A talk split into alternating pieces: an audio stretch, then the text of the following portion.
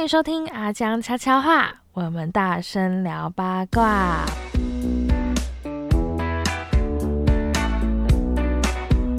我是高雄陈意涵，然后今天再度 没有阿江，为什么呢？为什么连续两集都没有阿江呢？因为我们连续录两集，我我们每次其实都大概是，其实好啦，我们就直接讲啦，一直以来的秘密，我们都每次都是一次录两集，对吧？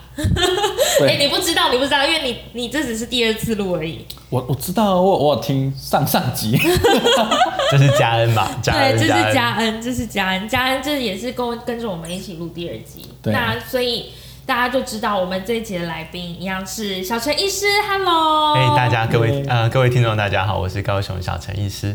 对啊，我们上一集讲完那个很重要的对孕妇来讲的营养跟减重的部分，对对对，那因为其实上次结束之后，嘉恩好像有点懊恼，说他没有补充到一些孕妇的补充品嘛，对不对？嘉恩，你很懊恼。真的很懊恼。啊对啊，就是结束之后就饿完，然后拍桌这样子。那这是让你补充，好好好，那可能很多人其实，在日常生活中，就特别是怀孕的妈咪，可能都没有时间顾好自己的健康，也担心说自己会不会有营养素摄取不足的问题。对，这种时候，哎，他应该要补充选择什么样的营养品？那其实我这边会推荐一些益生菌，然后益生菌是为了像是有些孕妈咪可能在前期的时候有些便秘的问题，因为荷尔蒙改变，可能有一些便秘的问题，这种时候可以补充一些益生菌，可以帮促促进他的肠道的蠕动。哎、那宝宝，譬如说过敏啊等等的，也可以比较降低吗？其实过去好像有研究说，就是补充益生菌可以就是降低宝宝诞生后一些过敏的状况。哦，对，那还有什么？再就是鱼油，嗯对，那鱼油其实有一些 DHA，对于宝宝脑部的发育其实也是不错的营养素。嗯，对，那 EPA 其实是对于妈咪的一些呃血液循环啊，预防一些心血管疾病都不错的选择，这样子。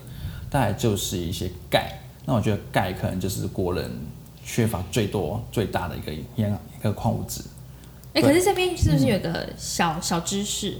就是很多人都以为孕妈咪她要呃多补充钙，可是其实，在孕期期间，你的钙的摄取量是跟一般成人一样的。对，是一都是一千毫克对，。并不是说你怀孕了，你的钙就要多摄取，其实不是，而是你一直以来就是要摄取一千毫克，不是在你孕期的时候才突然要摄取到一千、一千二、一千四这样。对，所以平常就是就是要补充钙，补充足量的钙，不然的话，可能就是宝宝就会变成吸血鬼，一直吸你的钙这样子。上一集的吸血鬼哦，不错不错不错，很认真。再来就是一个 B 群，因为 B 群里面就有叶酸，对，那就是要补充到足够的 B 群。那 B 群其实在整个营养，就是整个怀孕的过程，其实都有提高。对，那像是我们的国民 B 群，阿江研发的国民 B 群，就是一天四颗，诶等一下，这可以讲吗？这不能说是不是？对我有点担心，你要是怕我们被罚钱的话，好，这边看到，好，反正就是 B 群嘛，对，就是 B 群，嗯，B 群也很重要，所以妈妈可能他们在一开始在那个怀孕，他们在考虑说，哎、要买哪些补充品的时候，其实就是从这四个产品的大重点去挑选就对了。对，益生菌、钙、B 群跟鱼油。嗯，B 群的话最好挑那种 B 群综合维他命，哦，就是可能里面不止 B，它还有其他的，比如说铁铁啊啊、D 钙三之类的这种。嗯，然好。后维生素 C 什么的，那这样你你的愿望解决了吗？我愿望解决了，感谢意涵。不 过如果综合维他命 B 群的话，是不是有些又不太一样？这个我就不太了解。制制造过程当中你群说，譬如说，呃，单一纯化或者是呃天然的吗哎？对啊，这有什加这个？你应该可以讲吧？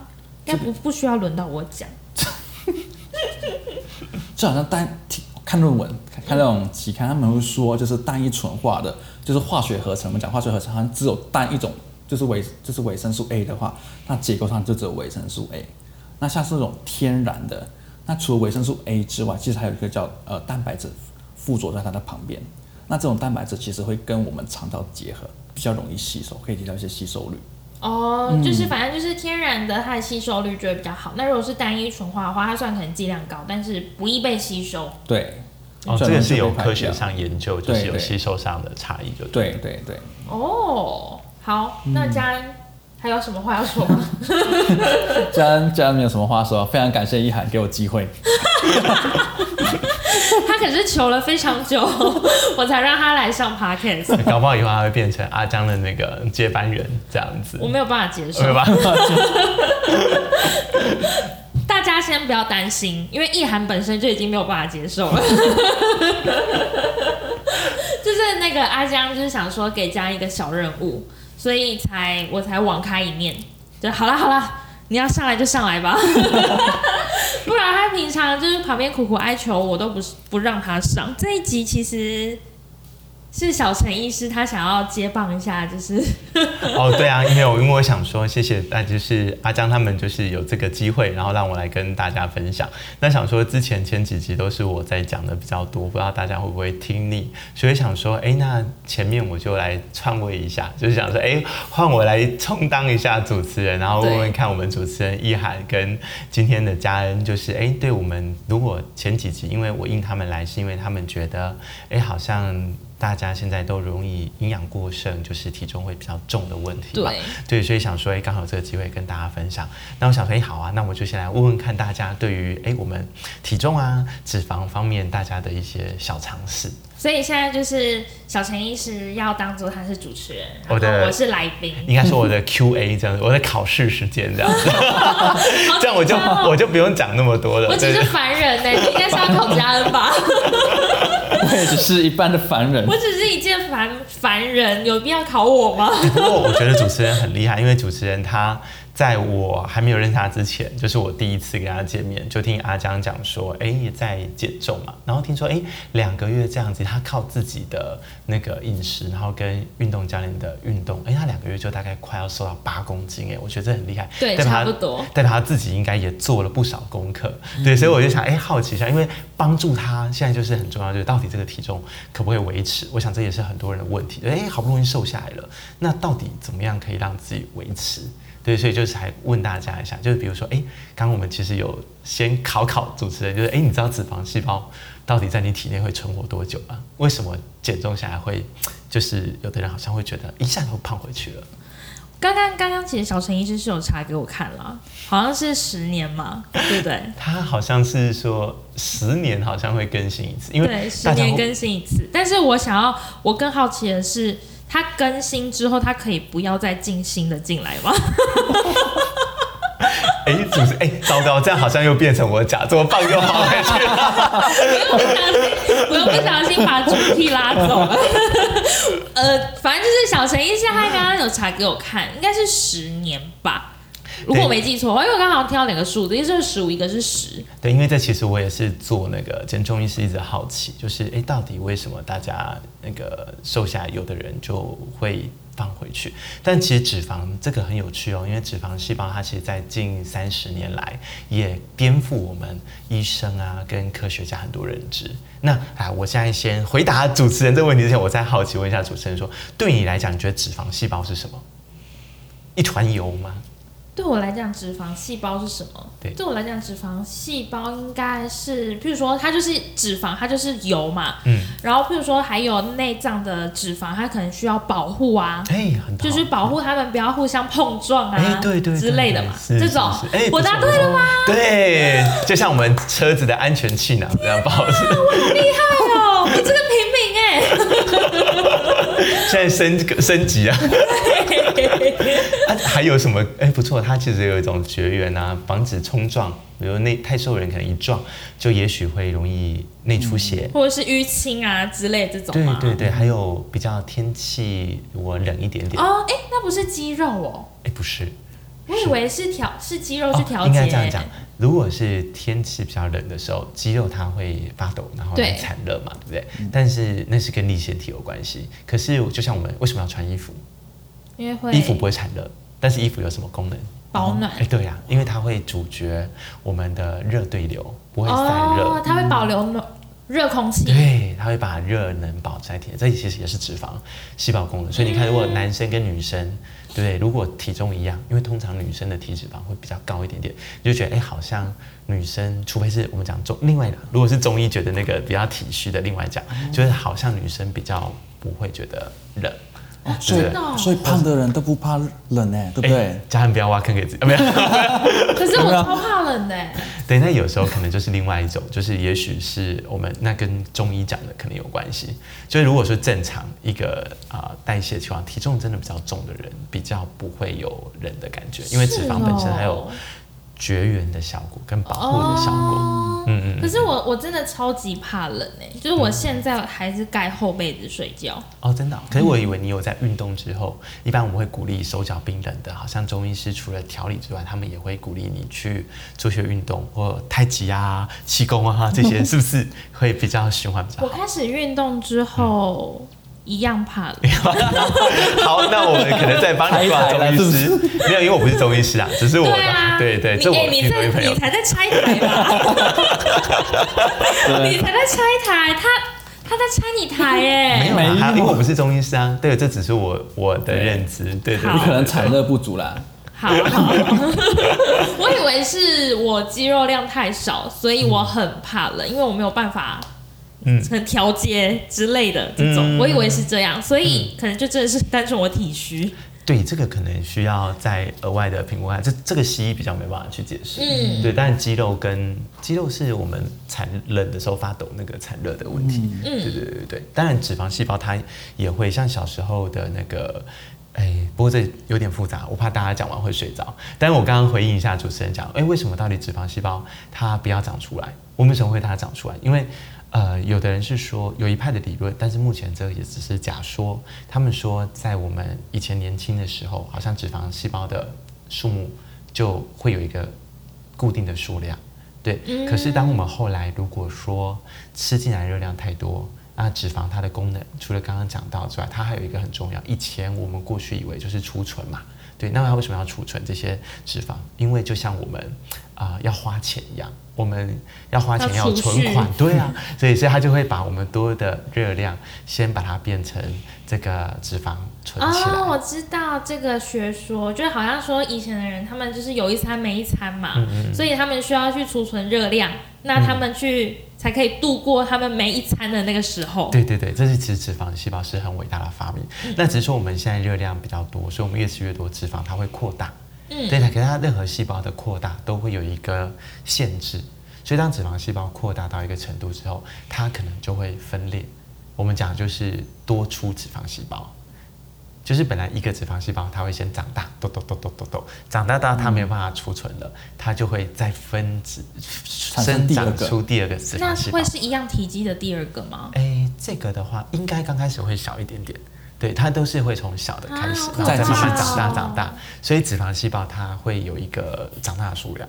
那后来我们减重，其实只是把这个多出来的脂肪细胞的储存的这个仓库的量把它变小。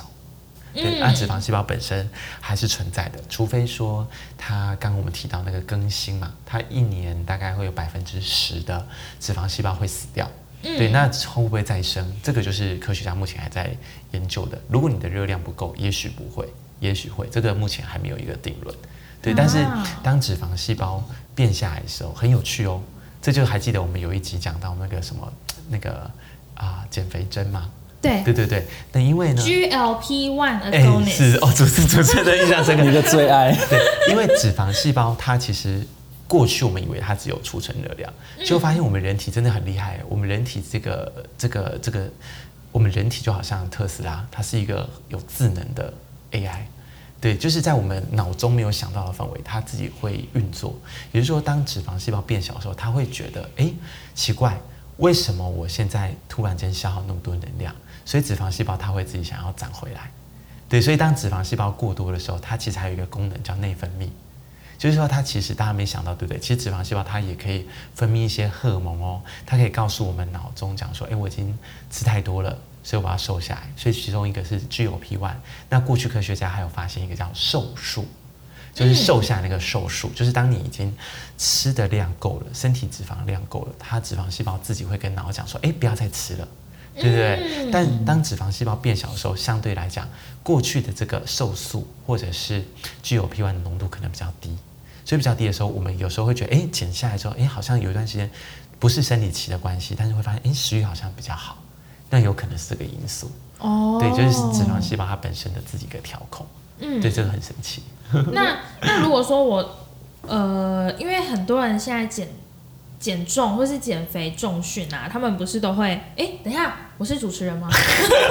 我们刚刚第一题，没关系，可以先让主持人问一下。对你你刚刚想到我先是不是？好，我现在问一下大家的小常识，就是哎，一般来讲，你们觉得女生呢容易胖大腿跟屁股，然后男生呢容易胖肚子，这对不对？哦，这个这个我知道，呃，应该说女。呃，那个叫什么？男性的雄性荷尔蒙啊，嗯他们比较不会胖到那个叫什么表面表皮的皮下脂肪。呃，皮下脂肪，他们比较不会胖，脂肪比较不会留在皮下脂肪，哎但是他们会留在内脏。嗯，对，所以男生他们可能看起来好像哎、没有很胖，但有很大的几率可能他们是脂肪高的话啦，体脂率高的话，很大的几率就是内脏脂肪会比较高。嗯，那女生的话，她就是内脏脂肪比较不会存留，可是它会在你的皮下，脂肪。对皮下脂肪这样是吗？对对对，很厉害，没错。所以这跟女性荷尔蒙跟男性荷尔蒙的分泌有关系。我又答对了，会不会有人以为小陈医师有先泄题啊？没有没有没有，这果然你看，由此可见，我们减重还是有一点知识，就会瘦的像主持人这样好。是是是，对，所以我刚刚讲的这个点很重要，因为很多人会来减重门诊找我，他主要会说，哎。陈医师，我就不满意我的那个屁股跟大腿，但是其实我当然说，在我们一定限度范围当中，我们可以减重，但是问题真的是女性荷尔蒙的关系。其实大腿跟屁股的脂肪细胞，在女生来讲，更年期前会比较多，嗯不过而且也讲，因为呃，这也是一个保护作用，就我们让脂肪去对的地方，所以雌激素就是女性荷尔蒙会帮助女生把脂肪哎累积在皮下，这样比较不会对身体产生一些危害。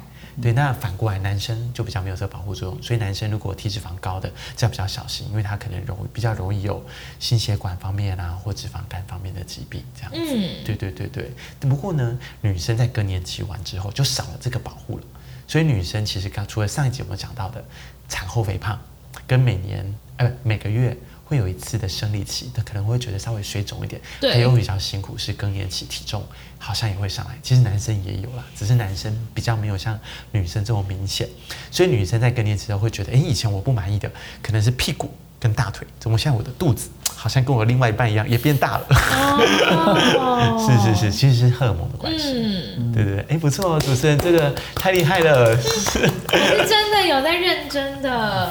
大家会不会误会，就是有些泄题啊？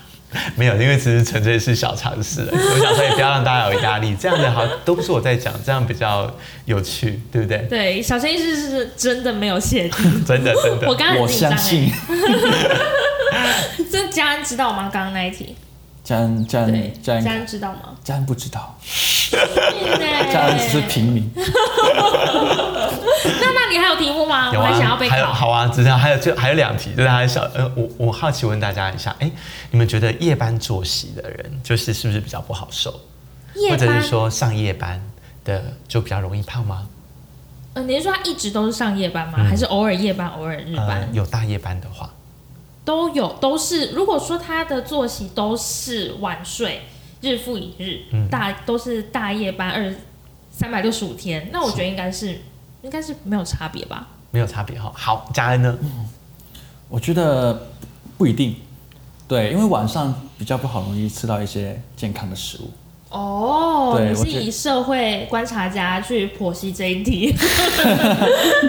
对嘛？可能就是只是去 Seven 超商选一个鸡腿便当，然后就觉得他的饮食形态可能不太好，可能就会变胖这样子。嗯嗯，也是有可能的欸。哎，对，嘉恩刚刚讲到一个很重点，就是大家一般会觉得夜班确实因为能吃的营养健康的东西比较少，嗯，对，所以当然当然很多夜班族，呃夜就是大夜大夜班的夜猫族，他们如果来门诊哦，很重要的一个问题就是，哎，陈医师我要怎么吃？因为不容易找到那种健康的食物，所以我们都会另外跟他讲。所以刚刚嘉恩讲的是一个重点。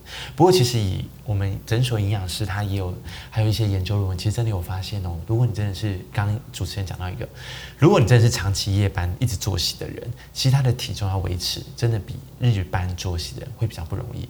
哦因为这个跟我们的激素有关系，嗯对，然后还有如果你睡的也比较少，就如果你睡眠少于六个小时，呃，研究发现说，对那个高碳水化合物的渴望会比较多一点。如果不是很累，就是你有时候，如果你撑过那个熬夜期，你还不想睡，你会觉得你更有一个欲望，会想要去吃东西。这也有脑部的那个核磁共振。这我们没有办法控制。对对对，这个是没有办法控制。然后还有一方面跟我们的体内的可体松。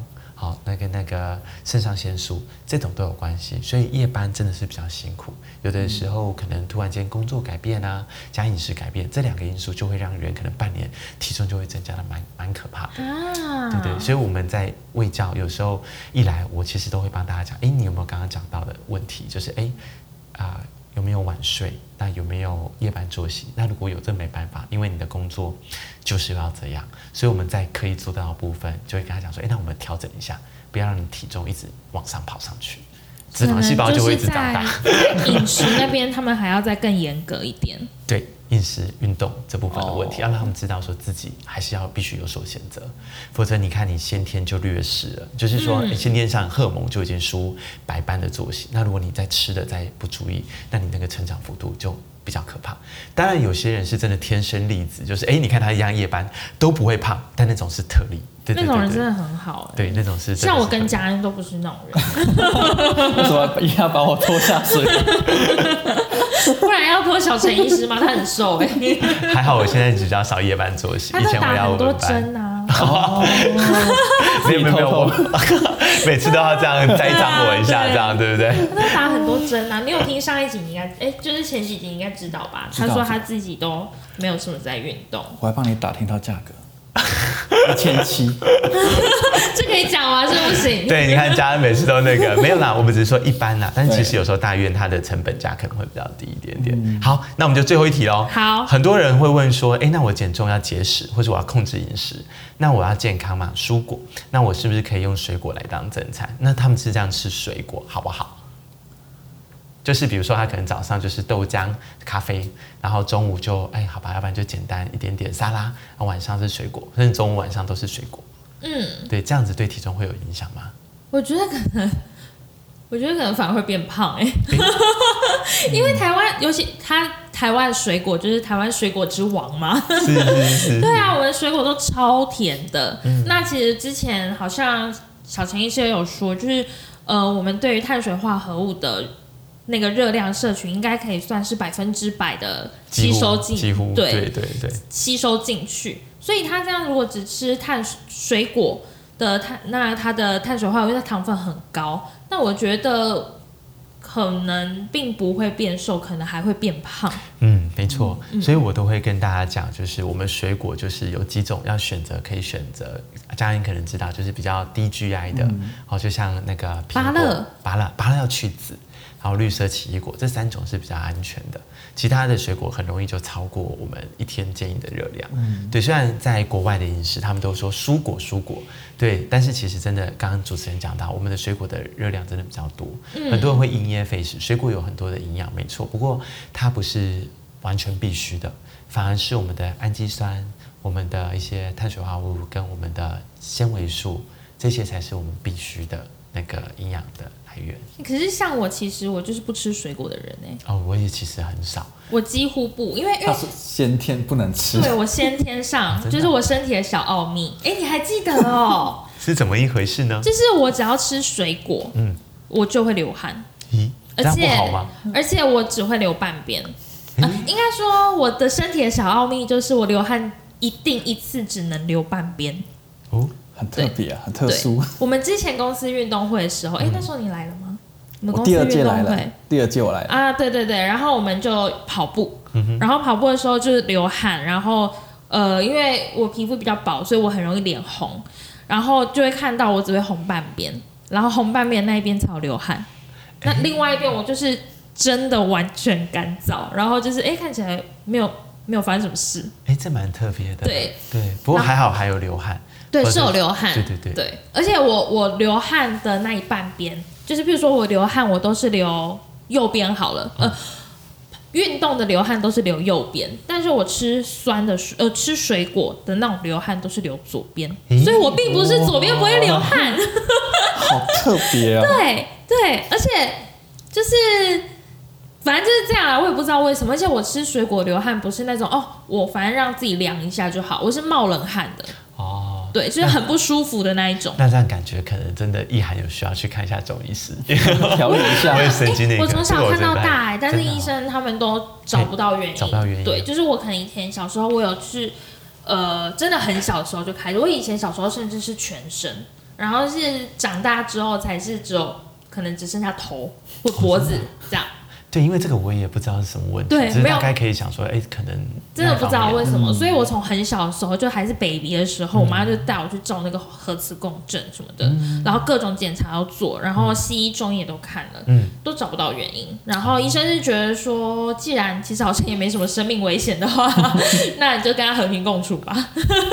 是是是，对，可是所以就是因为这样子，我就真的很讨厌吃水果，吃水果，任何水果都会。任何水果。呃，我想一下哦，任何水果或者是应该说任何水果都会，但如果说这个水果真的很甜的话，可能就会留的比较少。譬如说像啊西瓜，西瓜我就比较不会，或者是水梨我也比较不会。哦，对所以我现在吃水果会有一个 SOP，就是我要洗澡前才会吃。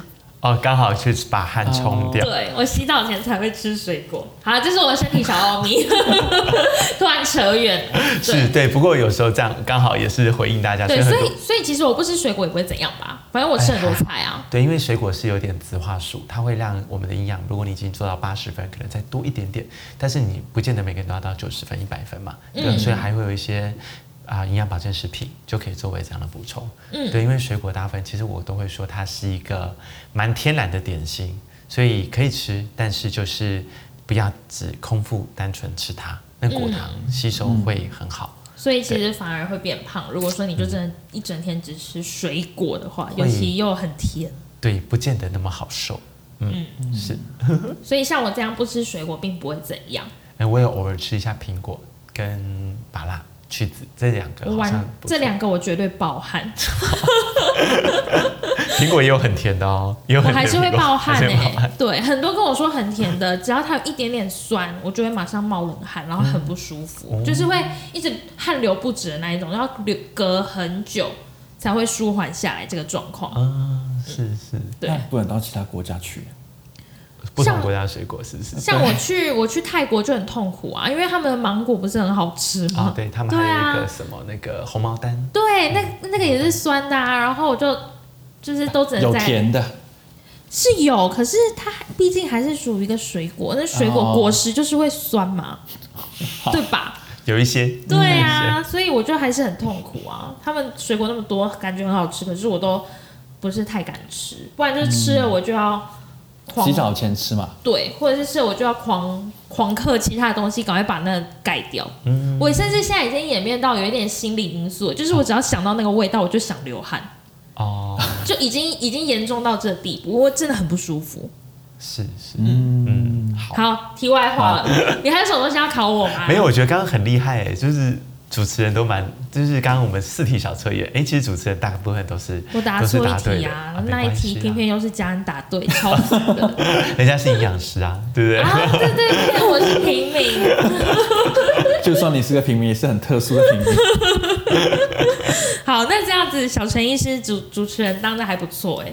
嗯，没有，只要 Q A 就好。我觉得比你好。没，因为我不会欺负家人嘛，不好意思欺负他。你还真敢说哈，我下次还有机会上来吗？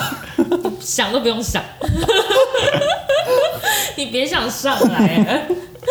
所以小陈医师当当这个主持人，你觉得好玩吗？哦，我其实以前我有当过主持人，真的、哦？你是说在哪个在地方我？大学的时候，哦，我大学的时候也是当主持人。就是访问人家这样子，对。我是大学的时候都是系上的主持人，就是那种什么晚会啊什么的。对啊，我觉得你的口条啊，然后跟活泼啊都不用，像我不能讲太久话，我讲太久话就会中气不足，所以我中医的朋友就跟我讲说，哎，叫我做一些方式来帮我这个讲话的持久力可以久一点，这样。我反而是有时候会不小心讲话太大声，这个就是中气十足了。有在运动有差啦，要运动不要打针了。有啦有啦，我有做一些，只是比以前年轻的时候当然少很多，还是有啦，一个礼拜至少一到两次。不要再靠打针了。好，那刚刚刚刚是小陈医师考我，然后换我考家人。哦，好啊，你要问家人什么你？要问我什么？因为我们之前呃，我们也会直播，其实，然后我们直播的时候，我们会做很多关于减肥方法的讨论。主题，对，讨论也有，因为很多客人会在下面就是问我们问题，所以算是讨论，没错。那我们其中有一个那一集还蛮多人看的，很好奇嘛，就是间歇性断食。我想要考，因为佳恩那时候做很多功课，哦。我想要考佳恩还记得多少？我先问嘉恩，就是间歇性断食它可以帮助的减肥原理是什么？因为其实间歇性断食，我觉得已经算是越来越红了，好像全民运动一样。现在好像我自己是没有做了。但是好像 就是全民主运动，就是持人有很多人都会都知，如果他没有做，至少他也知道有这个东西。就可能跟生酮饮食一样，嗯，对，就是一对阵一阵的，对对，嗯，所以，呃，我们是，诶、我们饮食片的时候有大概提到这个东西，但是没有深入讨论啦。对，嗯只是知道有这个减肥的饮食方法。嗯那我想要问嘉恩，你还记不记得为什么间歇性断食它可以帮助减肥？它的原理到底是什么？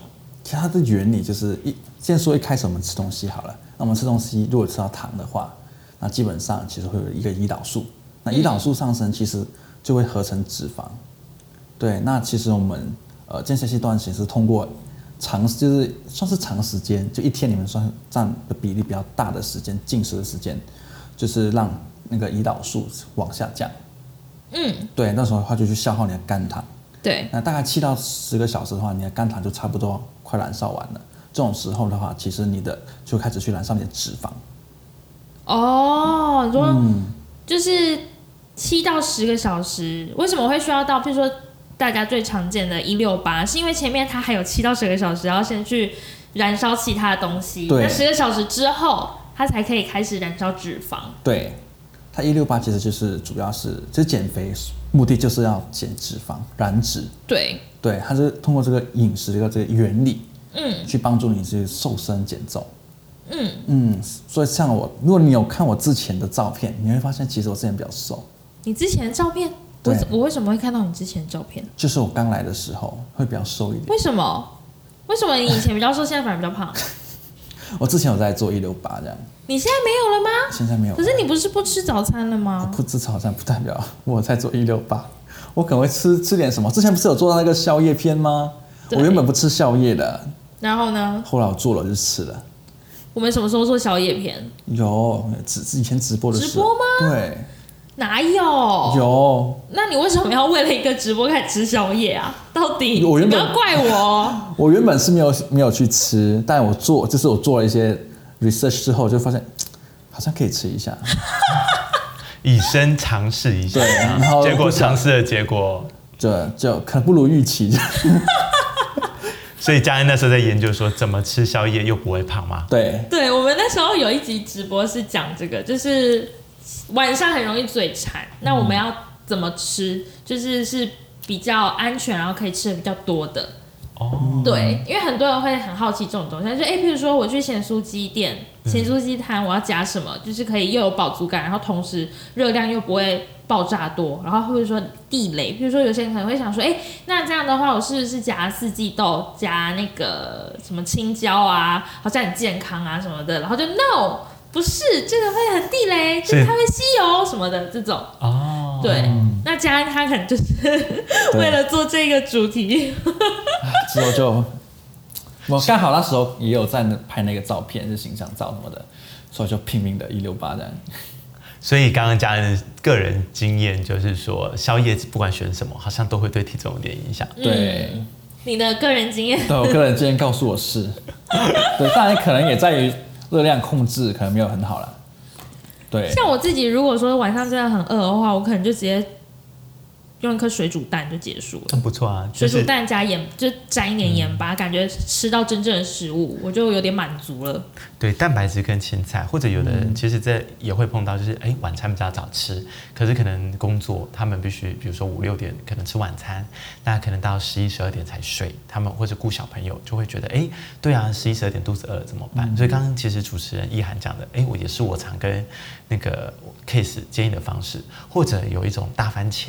嗯，牛番茄。对那如果牛番茄、大番茄不好找的话，有时候那种比较没有热量的，比如说有咀嚼感的爱玉，不要加糖，就是啊、可以买爱玉回来，然后或自己手搓，然后加那个柠檬，这样有点味道，那也是不错。这些都是有一点啊、垫肚子，然后有点咀嚼，但是又不会增加很多热量的方式。嗯，所以嘉恩的惨痛经验就是，真的是不要吃宵夜啊。我应该要早点遇到小陈医师。我也觉得跟小怎么陈今天好像两位都在那个不好意思，但我有点不好意思，对不对啊，有？一种大家会说通告费，的有一种相见恨晚的感觉，不觉得吗？要是当初有小陈医师一起上直播的话，我们搞不好就可以继续下去。不会啊，但是那个是呃、比较有一个话题嘛，我这个可能大家都知道，就太无聊了，看都不想看，这样没有对不没有没对？有没有没有，话题还是要搭配有会讲话的人，像嘉恩。这样哭哭了，加油好吗？家人很努力了，很厉害。你那时候，你那时候还有讲那个间歇性断食，可以就是在断食期间还有吃什么，对不对？好像是，好像是有。啊，我哎、我有一个比较模糊，那个 Zero 的可乐，零卡可乐可以吗？零卡可乐其实好像有一些研究会指出里面的一些食品添加物，它好像会模拟胰岛素的一些功效，就是功能，对，会骗你的大脑，也会让身体走向合成脂肪的路径，这样子。哦，所以如果说你在对断食期间你喝零卡可乐，其实就等于你没有在断食了。如果你即使它是零如果你单纯只是喝零卡，我觉得是 OK。但如果你有配其他的，可能就啊，单纯喝零卡 OK 哦。如果是单纯喝，就是今天我只喝零卡，我觉得是 OK 的，就我不搭配其他的东西，嗯，对，是 OK。因为它就是零卡零热量。，对，但如果你是有，就可能吃一些其他小菜啊，那可能就会合成一些脂肪这样子。我觉得小陈医师好像有话想说。哦，没有，我觉得他讲的不错。不过其实这也讲到另外一个议题，就是所谓人工甜味剂的部分。嗯，对，所以其实因为我觉得大家会听阿江这个节目，就是大家可能对健康这个议题有重视。那其实我们刚刚讲，就是我个人觉得有两本书虽然比较厚一点点，可是其实还不错。像我最近看到一本叫诶，也跟益生菌有相关，就是啊、肠道，然后益生菌跟那个诶肠道益生菌跟大脑。对、这本书，你说脑像脑肠轴这个吗？哎，对对，脑肠菌轴。哦，对对，因为他又把微生物这样讲进来。其实这本书的作者他是一个英国的啊、肠胃科，诶，好像英国还美国肠胃科医师跟脑神经科学的研究家，所以他除了是医师之外，本身也有神经学方面的研究。那所以他把这个这三者之间的关系，就是我们的肠道跟我们的大脑跟共生的细菌讲得很好。那其实他有提到人工甜味剂这部分，我想这也是很多啊、对营养医学有注意的医师也会讲的，就是人工甜味剂如果偶尔嘴馋可以吃一下，可是它我还是会建议不要长期使用，原因是因为它还是有一些对我们脑部哦或者是一些我们身体还是不可预期的一些影响在。对这个观念就跟其实有时候我觉得观念是会进步的，像以前大家觉得吃脂肪会胖，所以我们就会用一种低脂或者是说啊、反式脂肪这种脱脂的呃牛奶或是这种奶，可是后来慢慢也发现说低脂的跟脱脂的那些脂肪的替代品不一定是好的。嗯对，所以有还是说，那如果你要营养，其实你全脂可以控制在一个合理的量范围当中，其实反而也不会对身体造成一些负担。嗯，对对对对，这个是另外的一些研究，这样。所以我刚刚讲到这本书，然后还有另外一本书是二零一七年有一个中文版，它也是好像一位啊、生物生物学家生写出来的，叫做《脂肪的秘密》，秘密生命。对，他就有一些说，哎，其实脂肪肝为什么要考那个？就是它不你说生命周期嘛，对，它不见得是不好的，它还有一些好的。像我们刚刚闲聊聊到说，哎，你们知道如果运动员太，就是说芭蕾舞者，哦，太吃的太少，哦，然后对，运得很勤，这个好可怕哦，对，它就会出经，就是第一次女孩子的月经会比较晚来，嗯，对，然后甚至有时候啊、那个生理期会不规律。对，那这不见得只影响到生育，有些人会说，哈好啊，不来我就不会一个月有那个困扰，然后我也不担心生孩子的问题。可是换个角度而言，这代表说我们的体内的脂肪细胞不够，那女生雌激素可能就会不那么足，那其实也会影响到骨骼。其实脂肪细胞跟骨骼之间也是有点影响的。我记得你刚刚好像是说，呃，它合成的路径是一样的，是不是？是这样讲吗就是我吗？们会有一个，我们叫干细胞，干细胞会长成骨头细胞，然后也会长成脂肪的母细胞。哦对，那只是说科学家他们最近在研究我们脂肪的生成当中，发现，哎，有一部分的脂肪细胞可以从骨头转过来，脂肪也可以转过去。嗯，对，不过这个还在研究当中。对，只是这样机制当中慢慢慢慢越来越清楚，就脂肪它并不是完全不好的东西。对，所以刚刚好像呃，跟小陈医师我们刚刚也有聊到，就是好像呃，如果照这个理论下来讲的话啦，如果说你本身脂肪过低的话，其实嗯有可能造成你的骨质会有一些问题。对，应该还是要鼓励，就是来我就是我接触到的 case，有的人真的是比较瘦的，这种 case 我反而就会比较倾向于鼓励他均衡饮食，然后把自己身体再顾好一点，嗯，对对。但有的时候需要一点时间，所以有的时候其实，在看门诊，有一点其实也像心理方面的一些支持所。以你的你的门诊也会有一些增重的门呃 case 去。呃比较少，大部分是其实已经是标准，他们还想再更瘦。这种状况，我就会跟他讲，不用再更瘦，因为他的嗯体脂率已经很好，再更瘦怕会影响到皮肤光泽啊，或是女生生理周期的这些问题。哦，对对对，对，因为像刚刚提到那个呃脂肪也会影响到荷尔蒙嘛，所以其实像很多女生她们在减脂的时候，她们很很很追求低体脂这件事情，他们很追求那个体脂的数字，感觉好像可以越低越好，好像没有低于二十或者是低于十八什么的，就是你不够格当一个运动人之类的。对，所以可是其实也影响很多问题是，他们减到最后，他们的月经可能就根本就也没办法正常的来。就已经是一个不正常的月经的周期，可能两个月来一次，三个月来一次。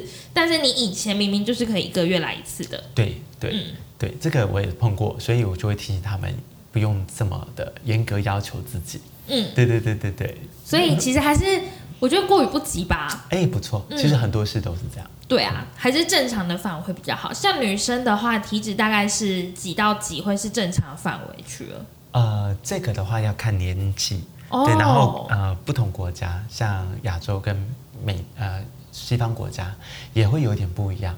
对，不过通常我们都会说，如果是在大概四十岁之前的女生，体脂肪其实体脂率大概在百分之二十到百分之二十五，其实就算蛮不错的了。嗯对啊，好一点就二十。那如果觉得放松一点就百分之二十五。那如果是四十岁之前超过百分体脂率超过百分之三十，可能就是比较在女生来讲就是比较重的范围。那男生的话就大概减个五 percent。哦，就是说男生的话，四十岁以前可能就是十五，哎，十五到二十，对，对。那四十岁以后就是可能可以再多一点点。对二十到二十五都对还 OK。对对对，家你是很久没测，是 不是不敢测？很久没测。我曾经有到十一过，屁啦，真的是体脂肪重还是体脂率？体脂率十一？十一，天哪，你有没有照片啊？还有留着吧？这种那么好看的，那就算了算了，私底下收藏就好，我想看，你等下给我看，可能在家里的电脑吧。我想看啦，那时候你回去传给我。然后我也传给小陈医师，是他已经很好奇体脂十一的郭嘉长怎样，那时候比较瘦，这样蛮那时候有在应该是超瘦吧？七十吧，七十公斤的，你，还好。那这样是有 muscle 的吗？就是嗯嗯，可能不明显吧，就瘦的。啊，已经十一了还不明显哦。对啊，啊，真的假的？真的。是因为你没有特别，那你是去上健身房，然后维持十一吗？我主要是做有氧居多。哦去健身房那这样肌肉就比较少啊。对，啊，对对，嗯，燃烧脂肪。对啊那时候因为我也蛮胖的，这样说就是那时候我可以每天去，然后去健身房身，房每天去哦健身房，然后大概跑一个小时，每天。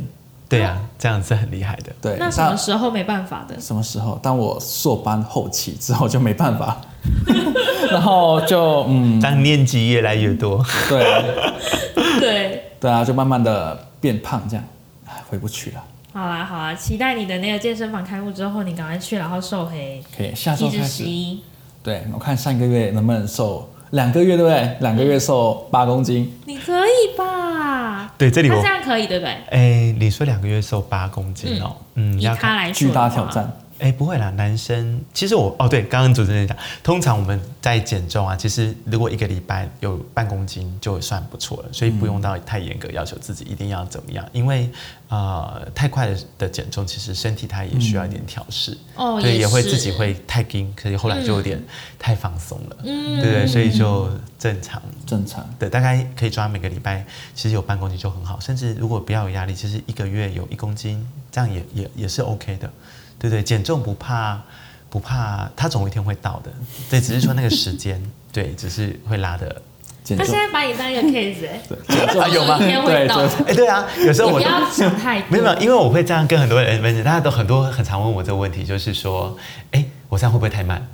就是很多人都想要加速，你知道吗？对啊对，可是我有时候我自己心中会知道，就是大家应该也都知道，就是说我们体重不是一天上去的，所以你嗯其实我们有时候在看诊也是要培养习惯。那其实习惯它真的就是需要一段时间。如果你在无形当中有这个习惯，其实就不会有复胖的问题。这其实是我希望带给每个 case 的。也是对，所以也像主持人这样，我觉得哎，不错，你很厉害，辛苦的完成一半，在后半如果可以维持，那就是也是很棒的减重是一辈子的事啊。对对，真的对，然后刚刚其实家人有时候会讲，因为大家应该都知道，就是体脂重跟体脂率的问题。嗯对啊，有时候我们会讲体脂会搞错，就是像刚刚家人讲到那个体脂十一，应该是体脂率啦。对就是百分，就代表说，他假设我打个比方，假设他百分之啊，假设他是七十公斤好了，那体脂率十一 percent，也就是说他大概有七点七公斤，就八公斤是脂肪。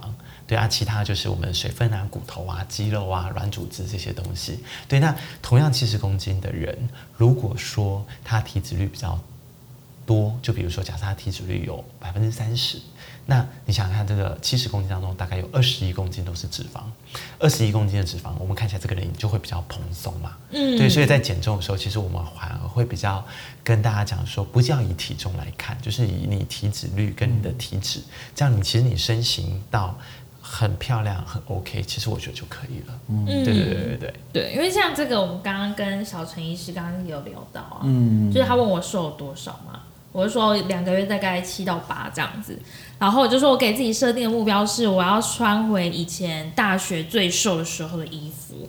可是很神奇的是，我以前大学最瘦的体重比我现在还要轻，但是我已经可以穿回以前的衣服了。也就是说几，公斤？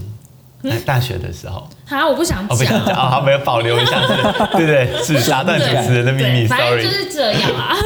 对，没错，刚刚主持人讲的很好，就是说，哎，奇怪，明明是体重增加，可是其实腰围是一对样的。对，就是腰围啊、臀围啊什么的，可能都还比以前再更小一点。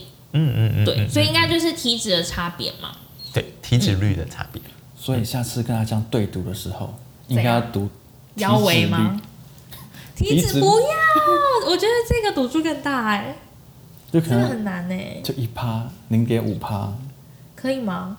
可以吗？零点五。那你刚刚这样赌赌看啊？可是我觉得那个变动比较大。哦，对，因为如果是以体脂率，它可能体脂重啊，而且每次的测量应该都会有差会点落差，嗯对、啊，那比较对。你好像每天都会嗯检测吧？哦，我没有哎、对我没没有每天那，取个中间值。因为如果每天的话，我觉得我得失心会太重。会有点压力，哦对，大概一个礼拜对量一次，对，或者比如说吃大餐前后，你就发对现，对哎，对这个大餐的杀伤力怎么突然间嗯对，所以我我先我一开始减的时候，我的确是每天，因为毕竟有赌注。嗯，但是现在对现在没有没有赌注，我就是可能就真的是大概一个礼拜量一次嗯体重跟体脂这样子。嗯嗯，啊我们这次聊的主题算是什么啊？我们这次好像有点像有点上一集篡位，哦，对，有点补充大家这么多集的，怕我听我听腻了，所以讲一下脂肪的相关，跟刚刚我们上一集的对孕妇的一些哪些应该在不要增加体重乱吃的同时，又可以顾好营养的一些补充补充品。对。那不然我还是稍微结论一下好了。反正就是呃，脂肪这个东西，它也不是这么，它也不是这么不好，它还是在我们身体有扮演一些很重要的角色，是已经算是一定要有的了啦。嗯对，只是我们还是让它维持在一个正常的范围之内。嗯，对然后再来是加恩他那个间歇性饮食，嗯，好啦，给过。可是他很好，他有提供他惨痛的经验，就是他不管怎么好好的吃宵夜，就是只要他吃了宵夜，他就是会胖。嗯，所以我觉得，如果说你已经认真想要减肥的话，第一步我觉得你要认真的去思考宵夜这个东西应该要认真戒掉。对，就是意识到我们吃进来的东西。对对对，宵夜要戒掉。加上他已经给我们他惨痛的经验了，我们谢谢嘉恩，谢谢嘉恩哦。然后，哎，我觉得其实今天结论大概就是这样哎。那这样的话，如果说大家还是有什么问题的话啦，就还是可以五星评论，然后留言。那我看我可不可以下集再找找看小陈医师，让他上来帮我们解答好了。好哦，好哦，对，我就想，哎，大家如果没有听你的话，对，或者大家有想要知道什么讯息的话，也可以在下面反映给我们知道。对，我们都会看，然后我再看可不可以借此这个机会邀请小陈医师再上我们的节目，因为他很忙啦。那这样的话，我们这一集就先到这边喽，拜拜，拜拜。